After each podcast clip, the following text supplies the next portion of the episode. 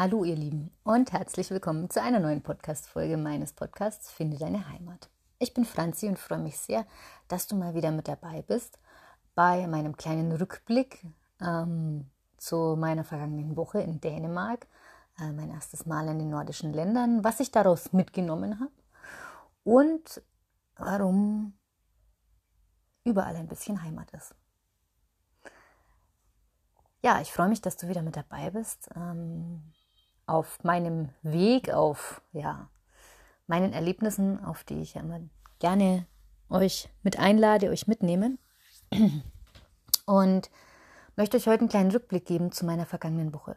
Also ich nehme den Podcast hier am ersten Advent auf, äh, bin wieder hier, ähm, wieder zu Hause im Frankenland. Ähm, wir waren jetzt eine Woche in Dänemark, ähm, ganz oben in Nordjütland am Lonstrup-Strand und es war unser erstes Mal in Dänemark. Wir wollten eigentlich vor Corona damals, ähm, hatten wir das gebucht. Dann kam der Lockdown, somit ähm, gab es keinen Dänemark. Urlaub stornieren war nicht möglich und somit haben wir das jetzt die ganze Zeit so vor uns hergeschoben ähm, und wollten es eigentlich auf nächstes Jahr legen. Aber irgendwie weiß ich tatsächlich gar nicht so recht, wie es im nächsten Jahr terminlich aussieht, da ich ja äh, in meiner Heilpraktiker-Ausbildung bin und äh, dort dann irgendwann zwischen April und Juli meine mündliche Prüfung stattfindet, mir aber vorher kein Mensch sagen kann, in welchem Zeitraum das in etwa sein wird. Also es kann zwischen ähm, April und Juli tatsächlich alles sein. Ähm, folglich ist es für mich schwierig, da, ähm, da irgendwie genaueres zu sagen. Und deswegen haben wir uns gedacht, dann machen wir das doch jetzt. Jetzt hatte ich eine Woche kursfrei und ähm, Genau, deswegen eben jetzt der Dänemark-Urlaub. Ja, erstes Mal in den nordischen Ländern, eine sehr lange Fahrt. Das ist natürlich das Einzige, was so ein bisschen ja, sich schwierig anfühlt. Ähm, Lonstrup ist selber richtig schön, richtig toller Ort. Keine Hotels, nur Ferienhäuser. Ähm, kleiner Ort, ein Künstlerort ähm, mit ein paar Kneipen, ein paar Geschäften, Supermarkt und außenrum eben ganz viel Weite. Ganz wenig Menschen, natürlich klar, wir meinen, wir sind im November, aber dort ist es, glaube ich, generell nicht so voll, wie uns gesagt wurde. Ähm, und ganz viel Raum für sich. Also es gibt eins, was ich sehr stark gemerkt habe, ähm, was ich vor Corona gar nicht so deuten konnte, ähm, was mich immer sehr ja, hibbelig gemacht hat auch. Äh, deswegen bin ich auch kein Stadttyp mehr.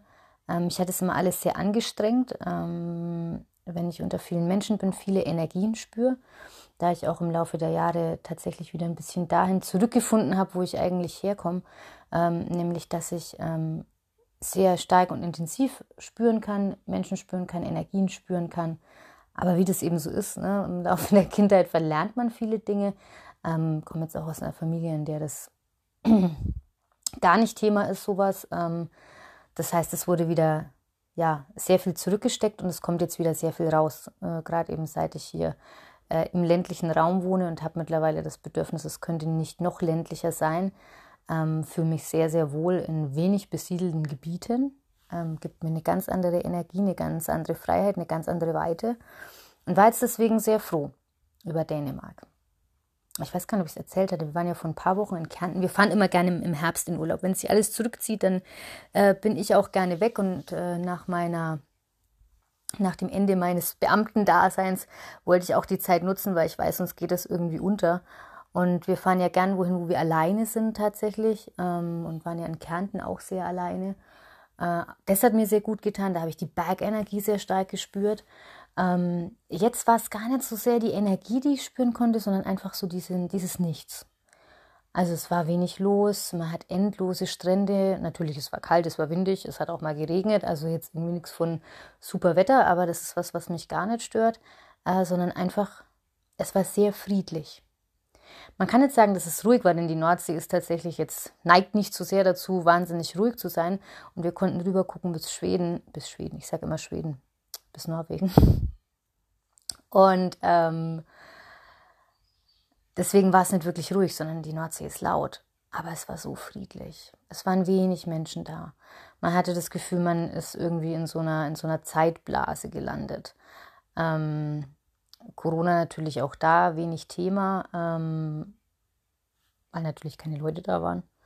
Ähm, deswegen hat man höchstens mal was über den Fernseher mitbekommen ähm, oder eben übers Handy natürlich. Ich muss mich ja aufgrund des Studios immer mal wieder damit beschäftigen, welche Neuerungen es gab. Jetzt eben 2G Plus, das heißt natürlich bin ich nicht ganz ohne Arbeit ausgekommen ähm, und musste mich dem Ganzen ein bisschen stellen, aber trotzdem einfach mal den Rückzug, das hat sehr, sehr gut getan. Es gibt tolle Häuser dort, ähm, man hat sehr viel Platz, es ist alles sehr offen, sehr hell und man hat wirklich Zeit und Raum, seinen Gedankenraum zu geben und sich das Ganze einfach mal anzuschauen. Und habe mich dort sehr wohl gefühlt und äh, ich bin aber jemand, der eigentlich immer gerne nach dem Urlaub wieder zu Hause war, auch gar nicht so sehr viel früher in Urlaub gefahren ist. Ähm, und habe jetzt festgestellt, verdammt, mir hat es in Kärnten gut gefallen, da gefällt es mir jetzt auch gut. Ich könnte mir tatsächlich mittlerweile vorstellen, wahrscheinlich überall zu leben, weil es mir wirklich egal ist. Und das war jetzt für mich wirklich nochmal so ein so ein kleiner Gamechanger, das, was ich wirklich aus diesem Urlaub auch mitnehme. Wenn du innerlich zufrieden bist, dann ist es egal, wo man dich hinsetzt, denn überall kann Heimat sein. Also wirklich nochmal viel mehr, auch wirklich ist mir, finde deine Heimat bewusst geworden, was das bedeutet. Nämlich, dass es nicht gebunden ist an einen Ort. Und natürlich komme ich gern wieder heim. Es ist schön hier, ja. Ähm, ich mag mein Zuhause. Aber es ist doch vielmehr ein Gefühl, nämlich überall ja, sich seine Basis schaffen zu können, überall sein zu können, ähm, nichts zu vermissen, fand ich sehr, sehr spannend, weil ich immer denke, oder ich bin so groß geworden in einem sehr starken Schwarz- und Weiß-Denken und auch immer mit der Intention, ich muss mich irgendwann entscheiden. Wer mich kennt, weiß, ich kann mich dahingehend schlecht entscheiden, weil mich grundsätzlich immer alles interessiert. ja. Und ich da sehr, sehr, früher sehr getrieben war, jetzt eben einfach nur interessiert. Ähm, ich habe als Kind Ferien gehasst, das war so stinklangweilig, da konnte man nichts lernen, man konnte die Welt nicht entdecken in dem Sinn. Äh, deswegen ist mir das sehr, sehr schwer gefallen. Äh, Sommerferien waren für mich echt gruselig. Herbstferien, Winterferien finde ich cool, weil das, nach wie vor ich ziehe mich im Herbst, Winter gern zurück. Das ist einfach mein Naturell, das mag ich gern. Und ja, habe mich sehr stark zu, meinem, mit meinem Zuhause identifiziert. Das war mir sehr wichtig ähm, aber sehr stark auch aus einer Schutzfunktion heraus. Also aus diesem, okay, das ist meine Basis, hier kann mir nichts passieren. Das hatte sich zum ersten Mal gedreht, als bei mir eingebrochen wurde, weil dann war meine Basis erstmal weg. Ähm, dann wurde da gute Aufbauarbeit geleistet, ähm, um das zu stabilisieren, um da auch ranzugehen. Und jetzt eben fühle ich mich wieder frei. Ich fühle mich frei, so wie ich als Kind vielleicht auch war. Ähm, nicht vielleicht, wie ich als Kind sicher auch war. Ähm, und als Kind aber schon habe ich diesen Rückzug und dieses Alleinesein total genossen. Ich habe nie viel Menschen um mich herum gebraucht. Ich habe Bücher gebraucht, Tiere, damals meine Kuscheltiere. Jetzt habe ich meine Hunde und mehr brauche ich gar nicht. Und das ist auch völlig okay. Ich habe immer auch gedacht, lang, oh, das ist nicht in Ordnung. Ich meine, ich arbeite mit Menschen und das mache ich super gerne. Das liebe ich. Das ist genau mein Ding. Mm, Mitmenschen und gerade auch in der Beratung die Menschen zu unterstützen, ihnen zu helfen, zu gucken, wie es ihnen geht, was sie brauchen, darauf zu vertrauen, ähm, dass ich viele Dinge sehen kann. Ähm, und dann aber eben, wenn ich nicht mehr mit den Menschen arbeite, dann aber auch bewusst in den Rückzug zu gehen. Und ich habe für mich festgestellt, ich könnte wirklich in einer Umgebung wohnen, die noch viel weniger besiedelt ist, wo ich viel mehr freie Fläche habe, viel mehr Wald, viel mehr Natur noch. Ähm, das wäre mein Naturell. Ob es tatsächlich am, in den Bergen oder am Wasser ist, würde wahrscheinlich nicht die große Rolle spielen. Ähm, aber sehr viel spannende Erkenntnisse, die ich da wirklich mit rausgezogen habe. Und ich finde es schon fast ein bisschen anstrengend, wieder zurückzukommen in eine sehr dicht besiedelte Gegend. Ähm, ja, ist echt spannend. Also ich kann euch Dänemark nur ans Herz legen und ähm, manche fühlen sich verloren mit so viel Weite und mit dem Alleine sein und äh, auch als ich dann mal zu Hause angerufen habe, ist, ja, ist euch nicht langweilig. Mir könnte nie langweilig sein. Ähm, weil mir fällt immer irgendwas ein, irgendwelche Bücher, die ich zu lesen habe, Dinge, zu denen ich sonst gar nicht komme. Ähm, einfach mal aufzuschreiben, wie es mir geht, wie waren meine letzten vier Wochen, ähm, wie geht es mir aktuell mental. Also da gibt es so viel, was man wirklich machen kann, was man tun kann, was ich total liebe. Und für viele muss es immer Action sein im Urlaub. Und da muss ich hin und das muss ich mir anschauen. Ich habe gesagt, hey, ich muss gar nichts. Ja, wir haben mal was angeguckt, wir sind aber stundenlang am Strand spazieren gegangen, wir haben gekocht, ja.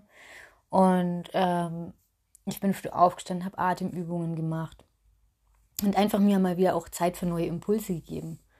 Ähm, für neue Impulse brauche ich aber im besten Fall auch immer einen anderen Ort.